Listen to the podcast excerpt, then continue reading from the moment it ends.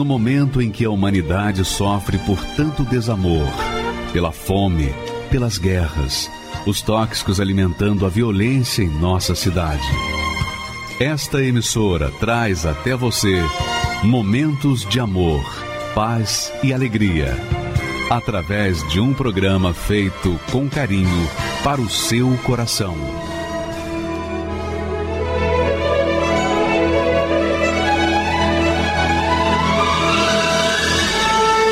Agora, com você, a Palavra Amiga do Bispo Macedo.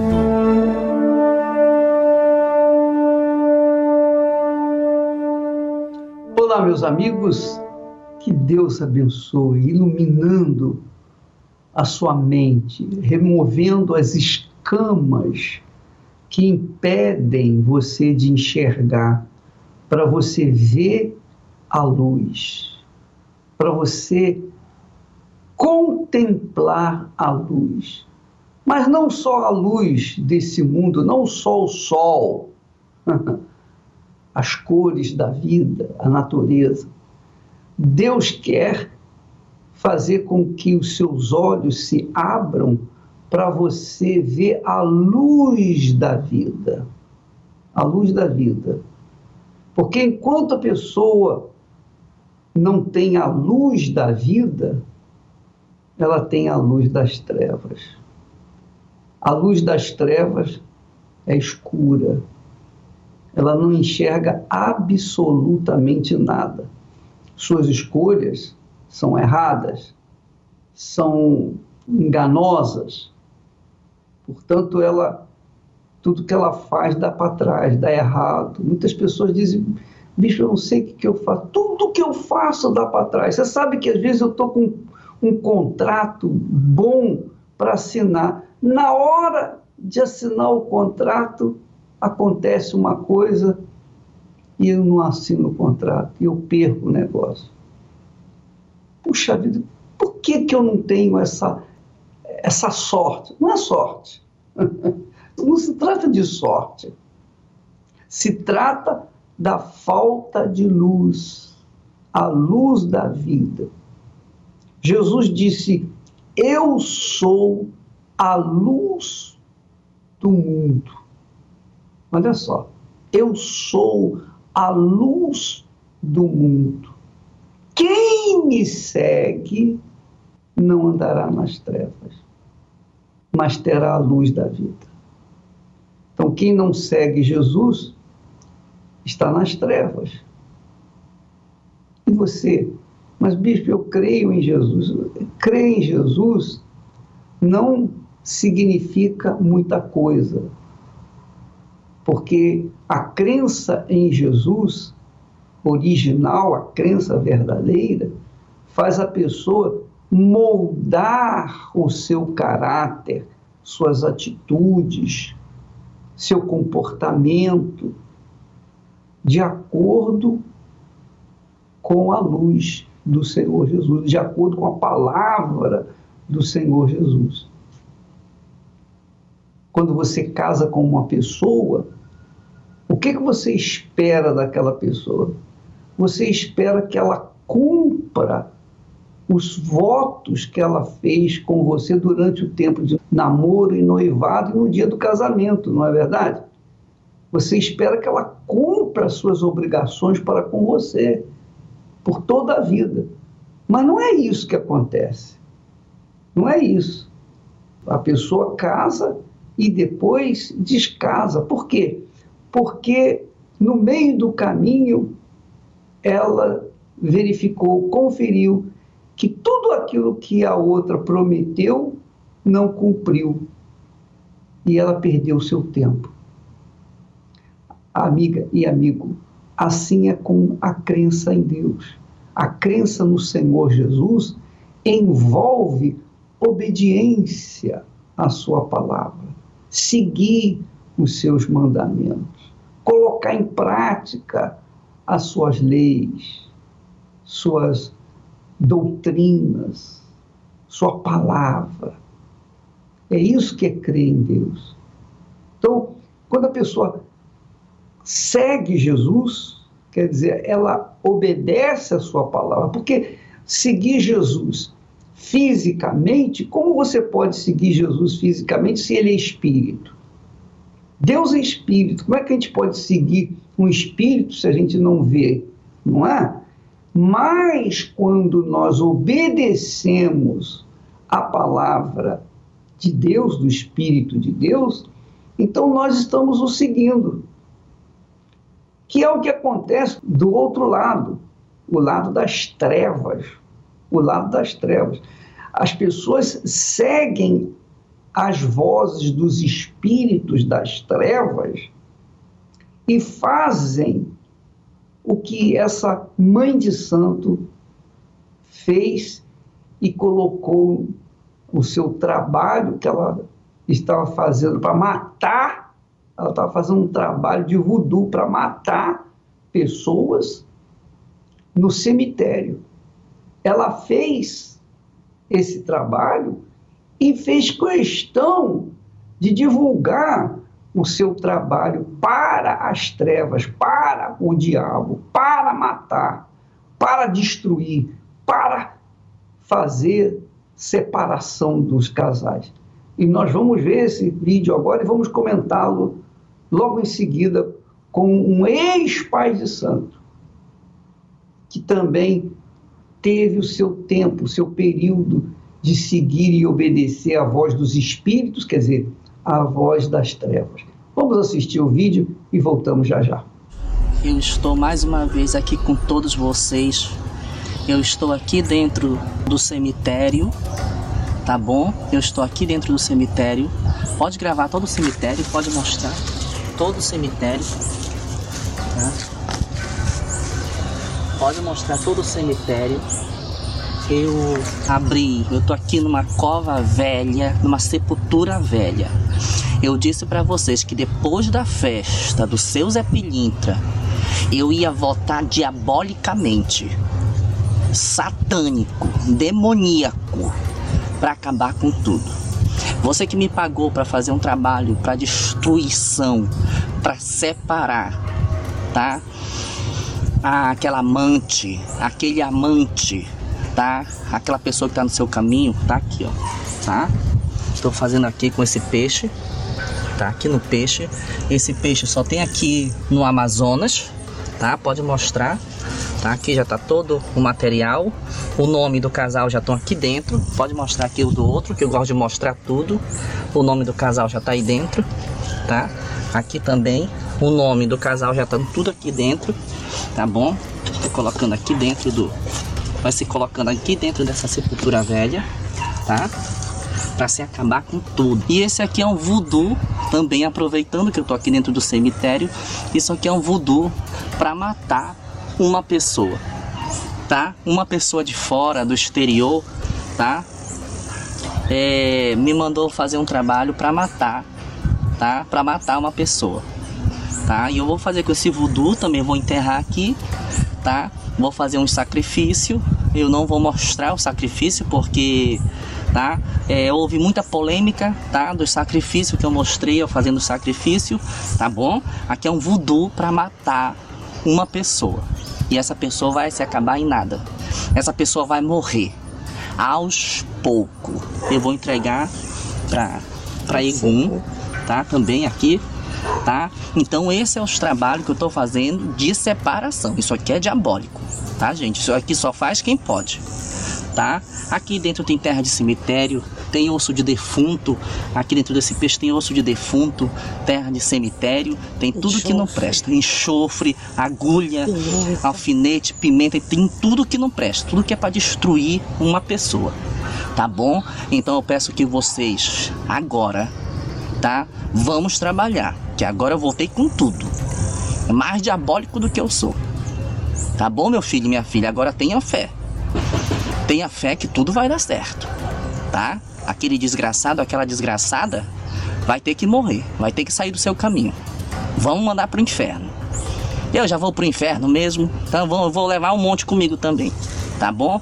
Eu deixo aqui um grande abraço, um beijo no coração de todos e mostro o cemitério para todos.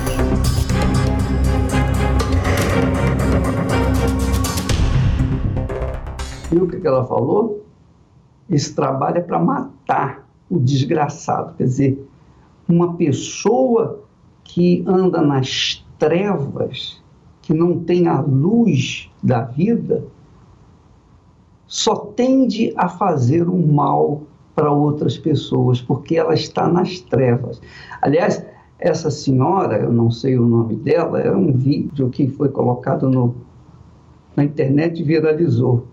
Essa senhora, ela trabalhava para o mal da mesma forma como o Dodô, ex-pai de santo, que está no estúdio conosco hoje, vai falar que ele também fez esse tipo de trabalho. Eu não sei se você chegou a fazer esse tipo de trabalho. Fizemos até pior, né, bispo? De fazer no próprio defunto. De é? fazer. É? Exatamente, fazer no próprio defunto, na cabeça do defunto, ou no corpo do defunto, nós já fizemos esse tipo de trabalho. Agora, doutor, me diga uma coisa. Você tinha consciência, como essa senhora aí, ela diz: olha, isso aqui é um trabalho diabólico de Satanás para matar. Ela está consciente, perfeitamente consciente do que estava fazendo e de quem estava seguindo, Satanás. Ela tinha consciência desse serviço, dessa escravidão para com Satanás. Você também tinha essa consciência, doutor? Teve rituais, bispo, que eu fiz que eu estava em sã consciência. Como também teve rituais que eu não estava em si, era a própria entidade que estava ali. Mas é. existiam trabalhos que eu fiz mas você estava consciente. Tinha, você tinha consciência, bom, porque me parece que ela aí não está manifestada, ela não me parece manifestada, aí ela parece estar consciente, está tranquila, está falando coisa com coisa, não é verdade? Porque a entidade, bispo, ela vai manifestar no corpo dela depois que ela apresentar os animais que ela vai sacrificar ainda. Ah. Aí a entidade, que é o chefe da calunga pequena, que é o cemitério, que reina naquele local, então a entidade vai manifestar no corpo dela depois. Mas ah. até o momento ela estava consciente. Consciente, né? Consciente. Então ela tinha consciência, ela tinha não, ela tem consciência, não sei se ela está viva, não sei se ela, mas ela tem consciência de que está servindo ao Satanás mesmo. Ora, se uma pessoa tem consciência de estar servindo ao diabo, Satanás, ela também tem consciência de que existe um Deus vivo. Tô certo? Com, com certeza. Tô certo, cara? Você era pai de santo e você fez trabalhos para matar, pra, enfim, para matar também. Fez trabalho para matar? Até para matar o senhor, né? Ah, você fez trabalho? Ah, é? Fiz é trabalho para matar o senhor. É mesmo, rapaz? Agora diga aí, o que você ofereceu para me matar, hein? Bispo, o que na época foi um monte de políticos que tinha no Estado, ah. e pelo fato da igreja estar crescendo lá no estado de Sergipe, então passou a estar incomodando a certos políticos. Ah, é? então, é? sim, senhor. Então, esses políticos nos procuraram e nós fomos fazer um, um grande ritual na praia. Não só eu, mas como também mais de 20 pais de santo, para matar o senhor e para fechar a Igreja Universal no estado de Sergipe. Por acaso esses políticos eram da esquerda? Tudo da esquerda. Que isso, rapaz? Todos da esquerda. Tudo da esquerda? Todos da esquerda. Ah. E conseguiram me matar? Ou melhor, conseguiram matar o meu trabalho? Só cresceu, o né? Trabalho que Deus faz através de mim. O trabalho. Então agora Agora a gente entende por que aquela perseguição religiosa, aquela perseguição política, não é? Perseguição jurídica, enfim. Mas o caso dessa senhora aí, ela conscientemente estava servindo a Satanás. E a pergunta que eu faço é o seguinte: pode uma pessoa como essa senhora alcançar o perdão de Deus, Dudu? Bispo, se eu alcancei o perdão de Deus, como eu expliquei agora há pouco, que eu fiz rituais até no próprio defunto, ela fez na catatumba. Eu fiz no próprio defunto. Ela fez numa catatumba velha, né? Um Isso, uma catatumba velha. velha. Aí, Você se, se teve jeito para mim, há jeito para essas pessoas que estão nos assistindo também. O que ela tem que fazer é o que eu fiz. Eu me arrependi. Eu me arrependi de tudo aquilo que eu tinha feito e eu entreguei toda a minha vida para Deus. Assim como eu tinha entrego a uma entidade, ou várias entidades que eu servia, então eu entreguei a minha vida de fato e de verdade para um Deus vivo. Agora, eu pergunto a você, como é que foi esse arrependimento seu? Foi assim, você estava em casa, tranquilo, de repente você, ah, não quero mais servir o diabo, agora eu quero servir a Deus. Foi assim? Não, senhor bispo. Houve muitas lutas, muitas lutas. A pessoa que lutou por mim, que foi a minha avó, certa feita eu já até falei sobre isso, mas não foi de uma hora para outra. Vários convites eu recebi de ir para a igreja. Eu passava pela porta da igreja e eu não conseguia enxergar a igreja. Eu sofri até um acidente. Quando eu decidi a ir para a igreja, eu sofri um acidente. Tanto que as entidades não queriam que eu fosse para a igreja para me entregar para Deus. Mas eu fui para a igreja, foram várias tentativas, é até bom eu frisar, bispo, também, que eu tentei largar as entidades por três vezes, mas eu não consegui permanecer porque eu achava que uma vez, eu deixando de dar as minhas obrigações, as minhas oferendas, eu não acender mais o meu ponto. Eu achava que aquilo ali já era o suficiente, mas eu não me apegava a Deus. Então, a cada volta que eu voltava para as entidades era pior. Mas na quarta vez que eu decidi realmente a ir para a igreja, a abandonar as entidades e me apeguei a Deus. Larguei tudo que eu estava fazendo, abandonei todos os pecados que eu cometia. Deixa eu falar para você, fazer a pergunta. Você, então, você estava já acostumado a fazer sacrifícios para Satanás. Você sacrificava para o diabo, correto? Correto. Para matar os outros. Agora, o seu arrependimento que você disse, você tentou várias vezes, até que teve um dia que você realmente se arrependeu porque você sacrificou. Você sacrificou os guias, você sacrificou aquela vida que você de servidão aos guias. Deve ser uma coisa difícil, né? Você largar os guias que usavam o seu corpo durante muitos anos. Foi ou não foi? Bispo, e o primeiro, o primeiro passo que esse pai de encosto, vamos dizer assim, esse zelador de santo, essa zeladora de santo, um filho de santo, um neto de santo, um ogã de sala, seja ele o que for, a primeira coisa que ele tem que abandonar, quebrar o congar, é dentro dele. Hum. Se primeiro não ser quebrado dentro dele, não tem como ele permanecer, não tem como ele se livrar. Ele tem que dizer não para o diabo. É essa a palavra, bispo. Enquanto ele não dizer não no coração, que não quer mais servir a eles e virar as costas, não tem como ele abandonar do lado de fora. Primeiro ah. tem que abandonar dentro dele, para depois abandonar do lado de fora.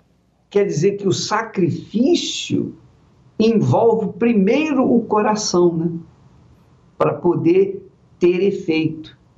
No seu caso, o seu arrependimento obrigou você, dentro do coração, dizer não para aqueles espíritos e se voltar de todo o seu coração, com sinceridade, para o, o Altíssimo. Concorda comigo? Concordo, bispo. E o que foi que eu fiz para me arrepender, né, bispo? Que que eu usei isso... minha cabeça, né? Eu sei, mas por que, que é sacrifício, o, o Dodô? Diga aí, por que, que a pessoa tem que sacrificar? Por que, que ela tem que sair? Porque nós, nós temos também o sacrifício.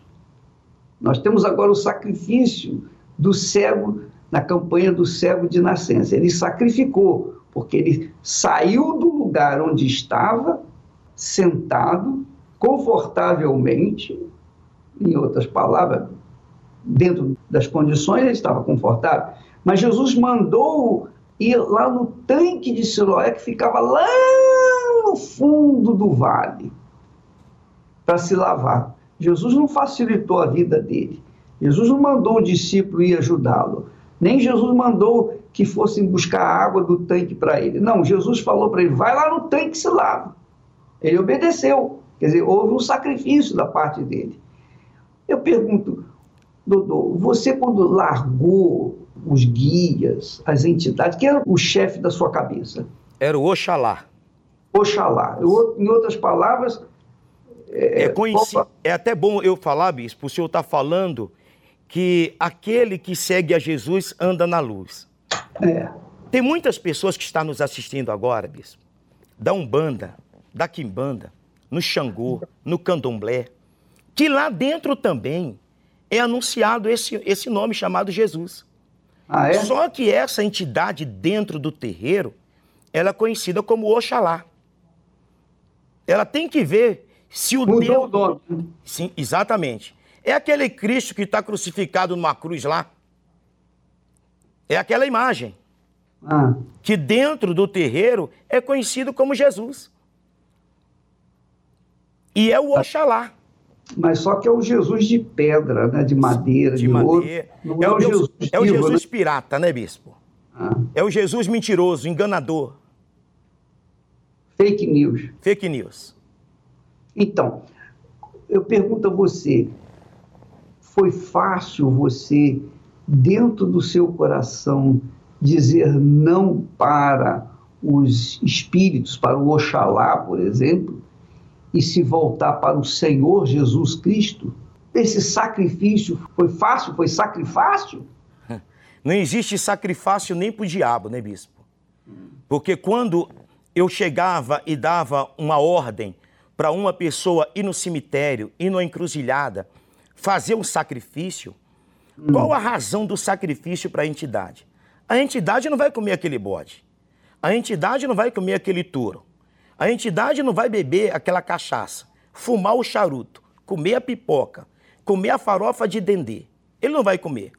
Mas quando a pessoa é direcionada a esse local e ela faz. Obedecer. Ela, obede ela tem que obedecer. E ela apresenta o sacrifício, ela está mostrando para aquela entidade que ela confia naquela entidade. Que ela está é. se entregando para a entidade. Aquela oferenda é a vida dela. Quer dizer, ela está concordando com aquela entidade. Ela está, em outras palavras, se aliando, se casando, se unindo com aquela entidade. Ela está dizendo sim para aquela entidade, da mesma forma como os noivos dizem o sim no altar, não é isso? Um casamento, então, né, bispo? É o casamento. É, é o casamento. E isso tem que ser feito, que para a pessoa fazer isso para Deus, ela tem que abandonar primeiro, lá no seu coração, as entidades. E foi isso que você fez. Exatamente. E eu pergunto, foi sacrifício? Muito sacrifício. Por que foi sacrifício? Que, o que, que doeu para você? Primeiro, a rejeição da minha família. Primeiro, o meu pai, quando eu aceitei Jesus, o meu pai, que também servia as, as mesmas entidades, ele me chamou dentro da casa dele e falou assim: a partir de hoje, você não é mais o meu filho. Eu preferia você como um pai de santo do que você dentro dessa igreja. E me expulsou de dentro da casa dele. Os meus irmãos me rejeitaram também, porque ele disse que eu, a partir daquele momento, eu passei a ser homem de uma só mulher então, os meus irmãos, eles disseram que eu era gay. As minhas irmãs me abandonaram. A minha mãe não queria mais conversa comigo. Então, a primeira rejeição foi dentro da minha própria casa, na minha família. Porque a minha família também servia as entidades.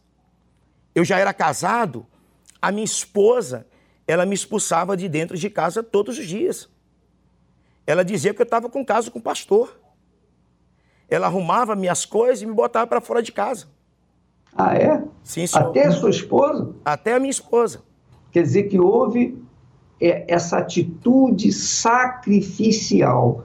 Você sabia que iria enfrentar toda a sua família, além dos espíritos, das entidades. Das ameaças, né, bispo? Das ameaças. Das ameaças, porque vários foram na porta da minha casa jurando que iria me matar, jurando que iria matar a minha família, e eu permaneci. Agora, eu, ah, eu não olhei para trás. É? Eu não olhei para trás. Eu falei para Deus assim: agora é contigo. Eu ou, falei para é Deus: agora é. é com o Senhor. Ou é ou não é? Ou é ou não é. o, o, Dudu, você conheceu essa senhora aí do, do vídeo? Lá em Manaus, quando nós passamos, lá em Manaus fazendo já a obra de Deus, eu conheci ela lá, mas ela não queria ter contato comigo. Ah, não? Não, senhor. Ela sabia que você foi um ex-pai de santo? Você era um pai de santo? Sabia, bispo, porque esse mesmo trabalho que a gente tem feito, nós também estávamos fazendo no estado de Manaus. Ah, e... agora, ah, deixa, eu, deixa eu fazer a pergunta. Você, quando é, é, falou com ela, você chegou a conversar com ela? Não, mandei recado para ela, ela falou que não queria conversa comigo. Ah, então, ah, sim, entendi. Ela não queria conversa. Não, senhor. É. Ela não. Não. Tudo bem. Mas eu pergunto a você: uma pessoa dessa tem condições de se de se arrepender, de, enfim, se converter? De ter jeito para ela, tem jeito. Hum. Mas é necessário que ela queira. Se ela está disposta, se ela quer mudar de vida, como eu mudei de vida, porque eu sei que muitos estão agora nos assistindo, estão sofrendo. Você está sofrendo. Você está gemendo, você está doente. Como essa mulher que você acabou de ver no vídeo, ela está doente. Porque todo pai de santo, mãe de santo, estão doentes, são enfermos. Se você se arrepender, se você tomar uma decisão, como o bispo acabou de falar, de tudo ou nada, ou é ou não é, você não já entregou a sua vida para o diabo? O que, que custa entregar agora para Deus? Que, que custa você entregar para Deus? Aliás, esse, é o esse é o arrependimento. Você deixa o diabo e se lança na mão de Deus. Esse é o arrependimento. Arrependimento, você reconhece o seu pecado, vê o seu pecado e toma atitude em relação a ele. Você diz, não, vira as costas para ele e se volta para Deus. Se Deus é Deus, é grande, é todo-poderoso, ele vai sustentar a sua fé, vai lhe dar vitória. Se Deus é fraco, então você vai perder. Porque se eu coloquei a minha vida na mão das entidades, bispo, por 20 anos, e só sofrendo, com epilepsia. Minha família destruída, duas irmãs com câncer. Minha mãe corria louca na rua. Meu pai com problemas de coração. Um casamento destruído. Então, se eu coloquei, me entreguei na mão das entidades, por que não me entregar agora na mão de Deus? E foi o que eu fiz. Eu fui por tudo ou nada, ou era ou não era. Falei para Deus, eu lembro quando eu cheguei na igreja, bispo. Eu falei, ou o Senhor me liberta, ou o senhor vai me matar, porque para o terreiro eu não volto mais. Ah, quer dizer, então, houve realmente o sacrifício. Houve o sacrifício. Você foi para tudo ou nada, ou é ou não é. E é o que Jesus fala. Sim, sim, não, não. Não pode a pessoa ficar meio barro, meio tijolo. Não dá. Então a pessoa que está nos assistindo agora tem que saber o seguinte: com Deus não pode ser meia boca. Ou é ou não é, ou vai ou racha. Não pode ser mais ou menos. Ou tudo ou nada.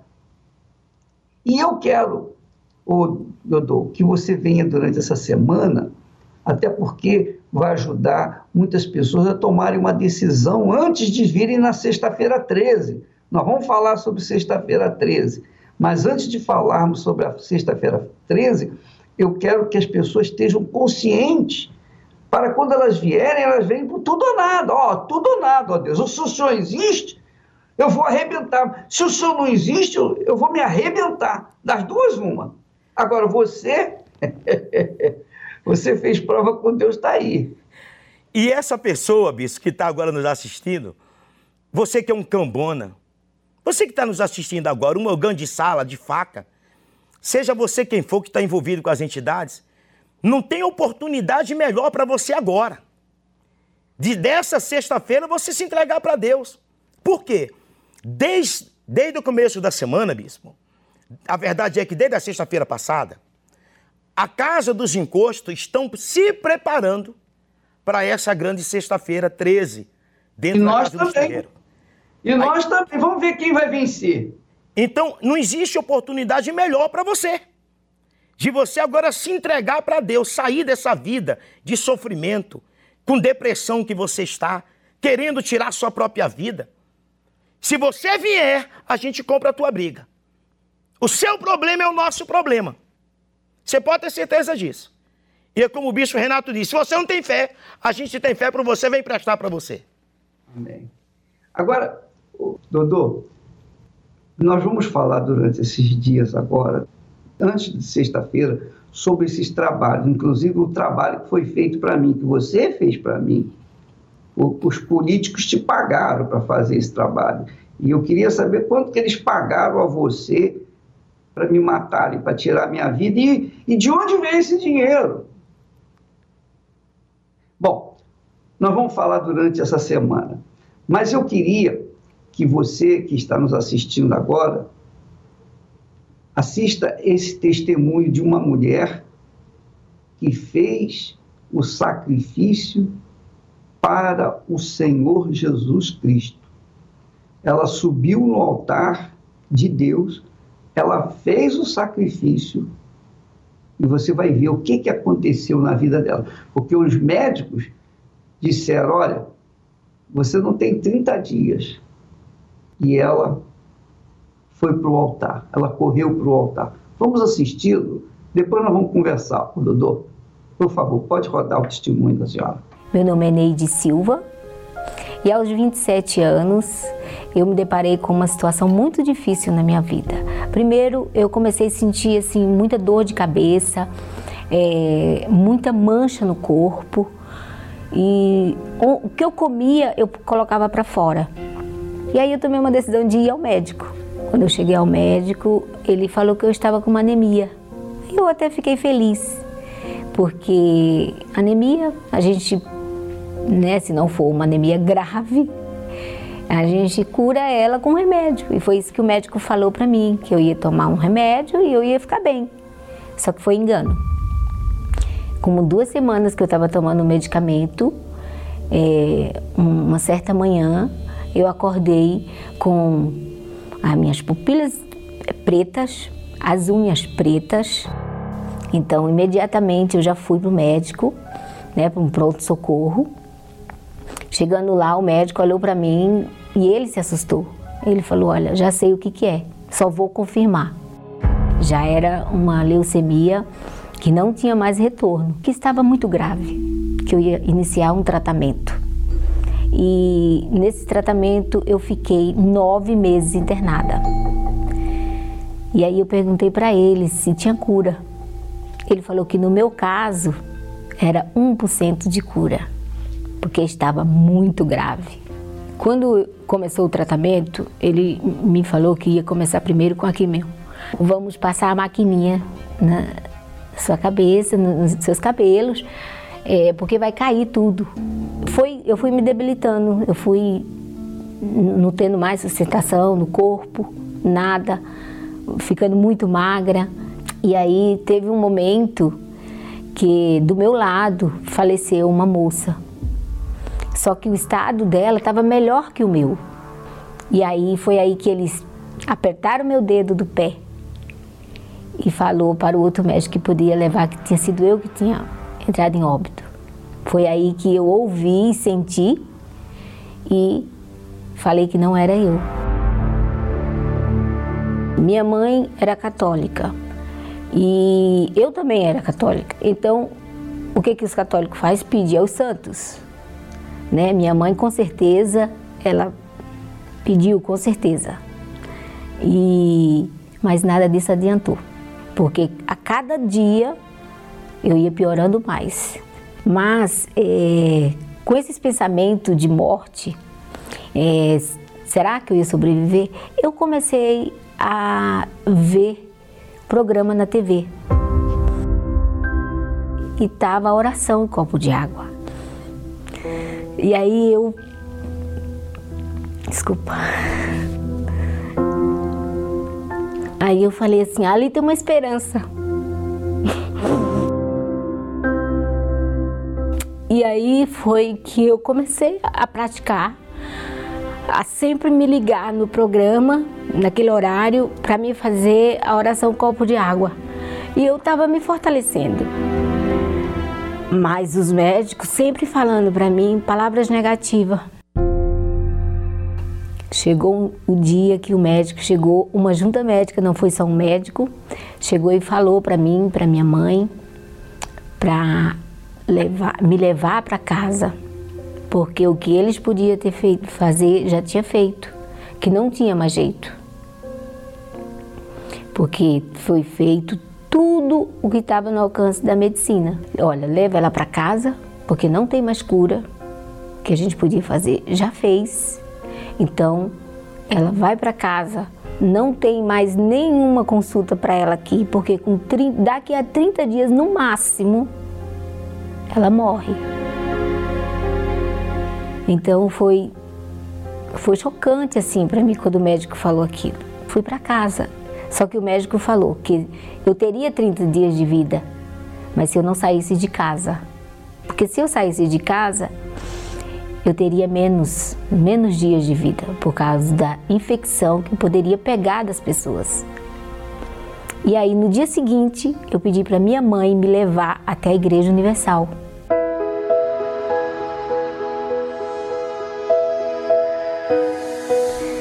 Eu não tinha condições de andar. Então a minha mãe me levou. Quando cheguei na porta da igreja, me ajudaram, sobreiros me ajudaram, subi as escadas e aí eu fui assistir o culto. A reunião foi a, a minha vida, né? A minha vida estava ali. Ali era a minha esperança. E aí eu estava ali de máscara, sem cabelo. E no momento da reunião, o pastor me perguntou o que, que eu tinha. Eu falei para ele. E aí ele me chamou até o altar. E quando chegou em cima do altar, eu fiz um voto com Deus. Este voto, eu como eu saí do hospital, eu não tinha nada, né? Nada para oferecer financeiramente. Então, eu vendi algumas coisas que eu tinha, meu pessoal, e eu fiz o voto. Aquele voto me deu esperança, aquele voto me levantou. Foi o voto, porque Deus ele faz o milagre na nossa vida, mas a gente temos que provocar o milagre na nossa vida. Como os milagres, tem milagres que, que esperam um pouco para acontecer, o meu tinha que ser urgente. Então, urgente foi tudo na minha vida. É, comecei a ganhar peso muito rápido. Quando eu saí da igreja, eu já comecei a ter vontade de comer. Fui me recuperando, já estava vindo sozinha para a igreja, sozinha, eu quero dizer assim, andando com as minhas próprias pernas, né? E fui ao médico, eu já estava completamente recuperada. E quando eu cheguei ao médico, ele me atendeu assim, tipo, com mal vontade, né? é, perguntando o que, que eu estava fazendo lá.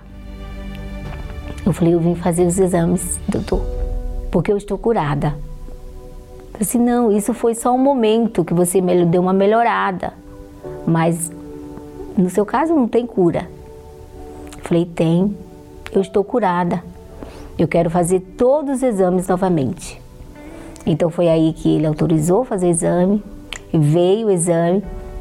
Quando ele me chamou até a sala, eu me surpreendi porque estava a equipe que cuidou de mim durante nove meses estavam lá. E aí todos com o exame na mão. Olharam, passando de mão em mão, e depois me entregaram e o médico falou: Você está melhor do que eu. É, e eu queria agradecer, mas agradecer muito mesmo à medicina, aos médicos, todos os médicos que cuidaram de mim, porque eu reconheço que se não fosse os primeiros socorros do médico, talvez eu não estaria aqui também. Mas mais imensamente eu agradeço a Deus, porque foi Ele que me curou. Foi através da minha fé, através do meu voto, através da minha entrega que eu estou curada. Então foi aqui que eu aprendi a usar a minha fé, a praticar ela e ela dá resultado. Hoje eu estou completamente curada, não tenho mais leucemia. Recebi essa cura, mas o mais importante na minha vida foi, a, foi o Espírito Santo, foi conhecer Ele, porque se a gente não conhece Ele, nós não temos nada, não somos nada. Pois é, minha amiga e meu amigo. Você viu, ela fez um voto no altar.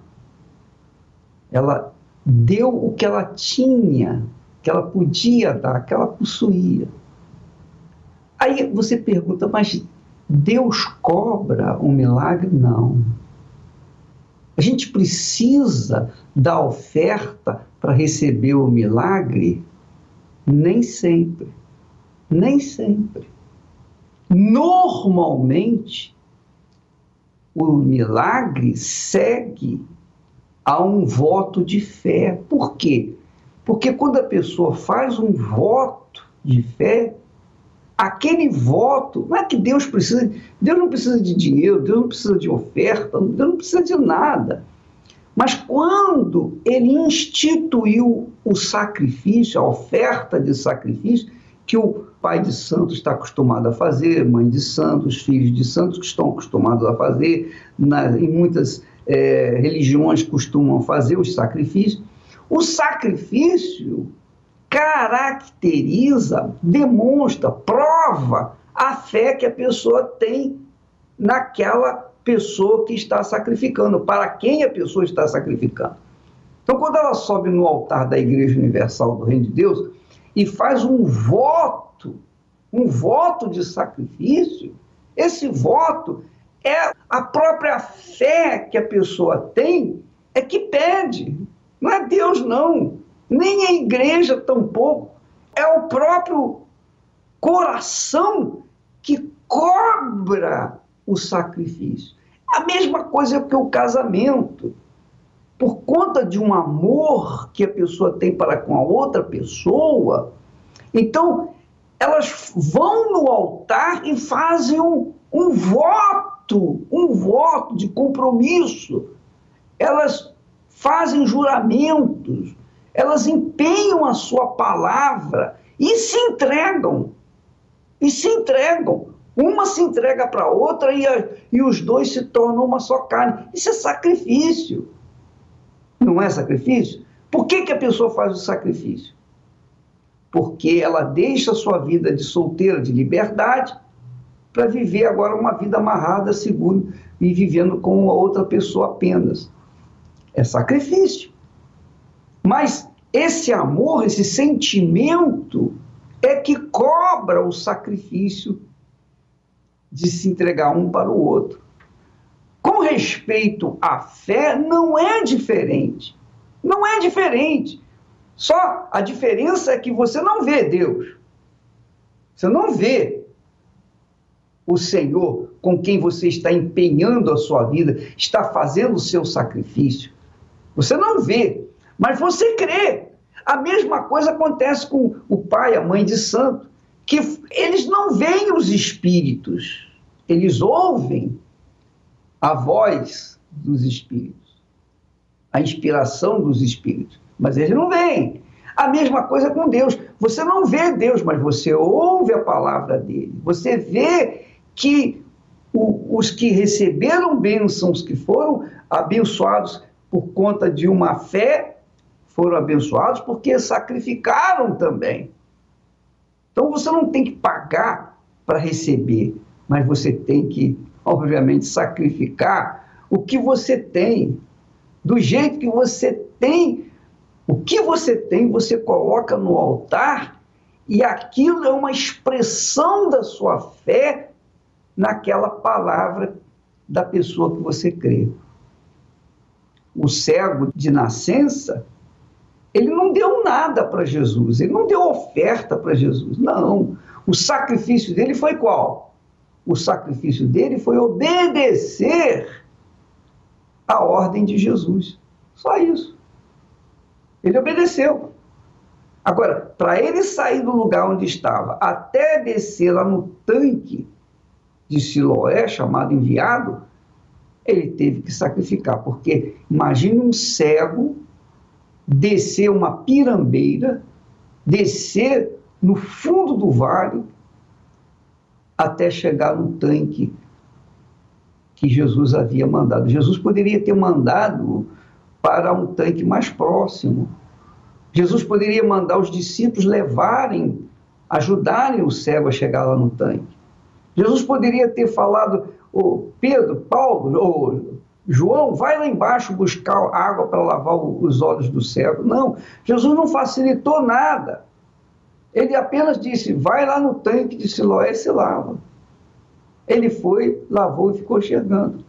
Então, por que, que Jesus o mandou até o tanque de Siloé? Porque ele, o cego, não tinha fé nem para clamar a Jesus, porque não foi ele que pediu a Jesus a cura. Ele não pediu nada. Ele não esboçou nenhuma fé, como foi o caso de Bartimeu. O cego Bartimeu clamou: Jesus, tem misericórdia de mim. Mas ele, este cego de nascença, nem, nem falou nada. Falou nada. Ele estava sentado à beira do caminho, pedindo esmola.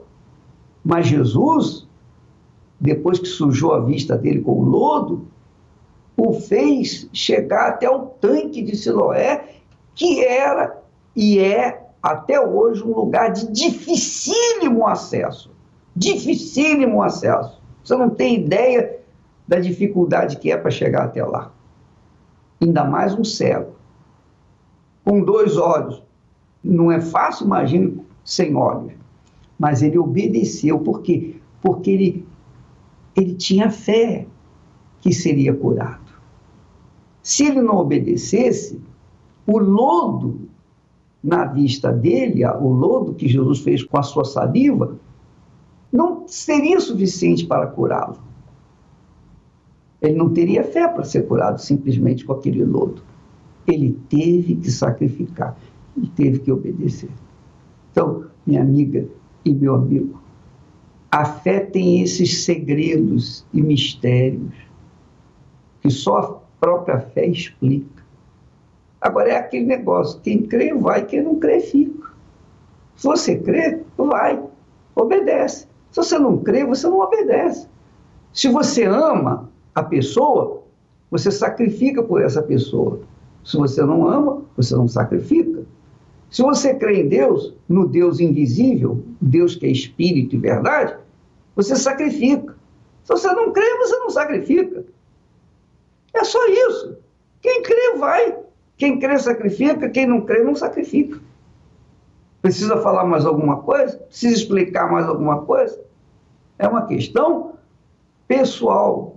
É uma questão pessoal. Esta senhora foi curada porque lá no altar ela fez um voto e se entregou 100%. Ela colocou o, restinho que tinha no altar e Deus ouviu a sua oração e ela foi curada. Nós vamos agora falar com Deus em seu favor.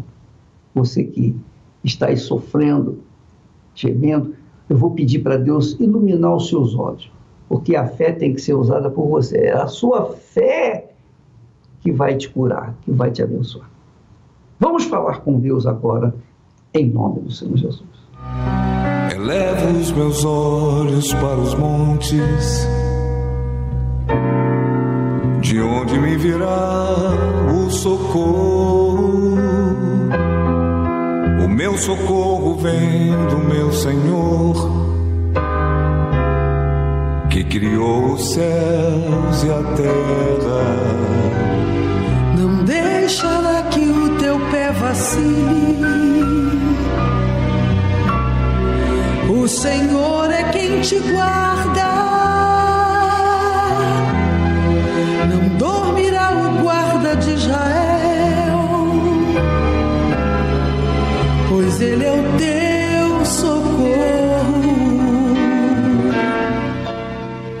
Senhor Jesus é o Senhor que nos livra.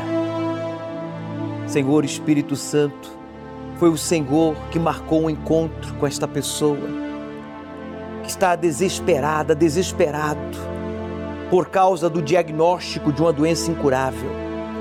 Essa pessoa que este final de semana foi terrível, foi abandonado, foi traído, está sentindo a dor da perda de um ente querido que morreu prematuramente no vício, na violência Oh, meu Deus, esta pessoa que dizia: Meu Deus, me dá uma luz, fala comigo, porque eu já não quero mais servir aos encostos, eu não quero mais ser escravo dos encostos. Me mostra aonde eu tenho que ir, quem pode me ajudar. E o Senhor falou com ele, o Senhor falou com ela, o Senhor acabou de dizer para ela: Eu vi a sua, a sua aflição, eu ouvi o seu choro, eu vi as suas lágrimas. É agora, meu Pai. É agora, é agora que o Senhor vai dar um sinal para ele, para ela, arrancando essa dor de cabeça insuportável, arrancando essa opressão que faz ele sentir vontade de quebrar tudo em casa, de matar alguém, de tirar a própria vida. Eu repreendo o encosto, o encosto do vício que faz ele fumar um cigarro atrás do outro, que faz ela se drogar constantemente, diariamente. Eu te repreendo, encosto. E agora, esteja ela em casa, no hospital, esteja ele no carro, no trabalho, eu sei que Deus está aí com ela. Eu sei que Deus está aí com ele, porque ele escolheu este dia. Esta segunda-feira vai ficar marcada na vida dela. Vai ficar marcado na vida dele.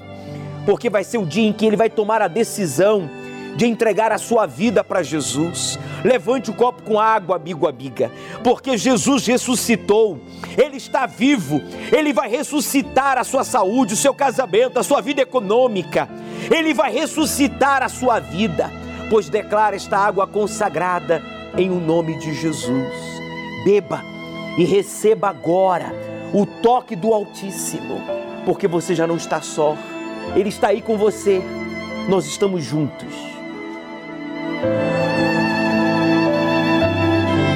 Toda dor, toda opressão, todo medo, toda perturbação, em o nome do Senhor Jesus, diga: saia! Meu amigo, respire profundo.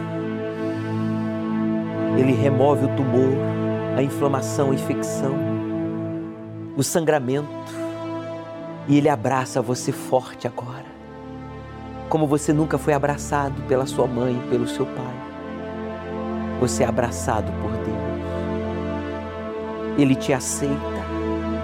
Diga para Ele: Eu me entrego a Ti, Senhor. Já que o Senhor me livrou da morte e me fez entender qual é a Tua vontade para a minha vida através dos casos verídicos exibidos neste programa, meu Pai, o Senhor falou com ele. Então receba esta vida e que nesta sexta-feira santa, nesta sexta-feira 13, que antecede a sexta-feira santa, tudo será diferente. Ele vai se libertar nessa sexta-feira 13. Ele vai estar conosco. E tudo, meu Deus, vai ser diferente porque o Senhor vai escrever uma nova história e até a Sexta-feira Santa ele já estará dando testemunho da sua transformação. E você que crer, diga amém e graças a Deus. Meu amigo, você não está só. Deus marcou um encontro com você nesta segunda-feira. Por isso, não meça esforços para chegar aqui, ao tanque de Siloé, por meio da sua entrega, do seu sacrifício, que vai acontecer já nesta sexta-feira 13 e domingo, quando você cumpra com o seu voto, você vai ter os seus olhos abertos para ver o que você nunca viu. O Senhor é quem te guarda, a tua sombra direita. Ele guarda a tua alma te protege contra o mal. Guarda a tua entrada e a tua saída, desde agora e para sempre. O Senhor é quem te guarda, é a tua sombra direita. Ele guarda a tua alma,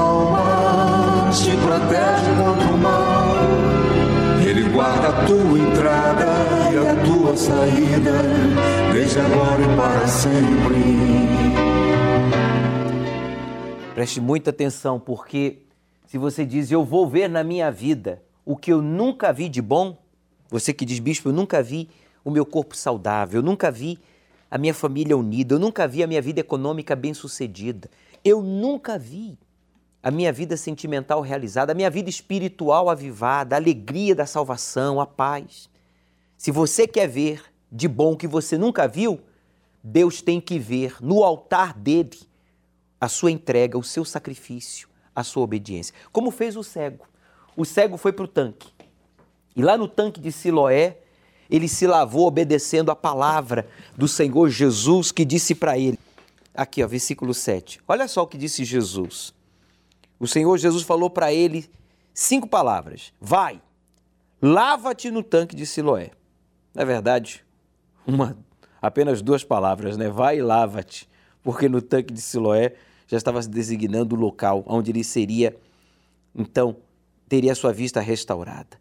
Vai e lava-te. Duas palavras, Jesus está falando para você: vai e lava-te. Para que então você possa ver o que você nunca viu. Em outras palavras, obedeça. Obedeça.